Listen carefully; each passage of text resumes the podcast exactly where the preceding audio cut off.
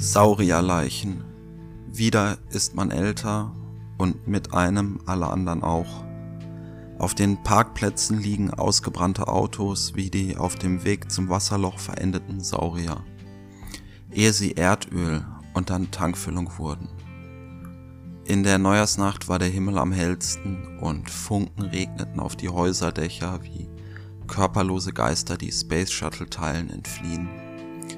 Müde starrst du in die sternlose Nacht in deiner Kaffeetasse und eine Weile lang denkst du an gar nichts. Dann denkst du an den Frieden, den Erschöpfung offenbart, den zauberhaften Zustand aus Müdigkeit und Stille und dem Bewusstsein an der Grenze zum Traum. Wenn du dir gerade nicht den Kopf darüber zerbrichst, wo du hin musst, wieso und ob überhaupt. Garnrollen kullern über den Boden, aber es ist nicht dein Job, die verlorenen Fäden wieder aufzuwickeln.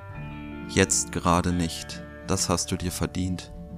Heroisch hast du gezeigt, dass du zwar gealtert bist, aber nicht so schnell, wie du dachtest. Mitten in der Nacht hat diese Gelassenheit eingesetzt, die jetzt immer noch nachwirkt. Mit verschwitzten Händen und großen Augen an Schornsteine geklammert das Feuerwerk betrachtend, bist du selbst dem Ausbrennen noch einmal entgangen. Du kochst noch mehr Kaffee, wie für lange Autofahrten und verschluckst dein Genen, egal wie weit man in seinen Träumen geht. Nach dem Aufwachen hat man mehr Sand in den Augenwinkeln als in seinen Schuhen und du hast noch etwas Weg vor dir. Es ist erstaunlich, wie viel man in einer einzigen Nacht lernen kann. Dass du viele Lieder, auch nach Jahren immer noch auswendig kannst. Dass auch dein steilster Weg kein unbezwingbarer Everest ist, wenn du nur kontinuierlich einen Fuß vor den anderen setzt.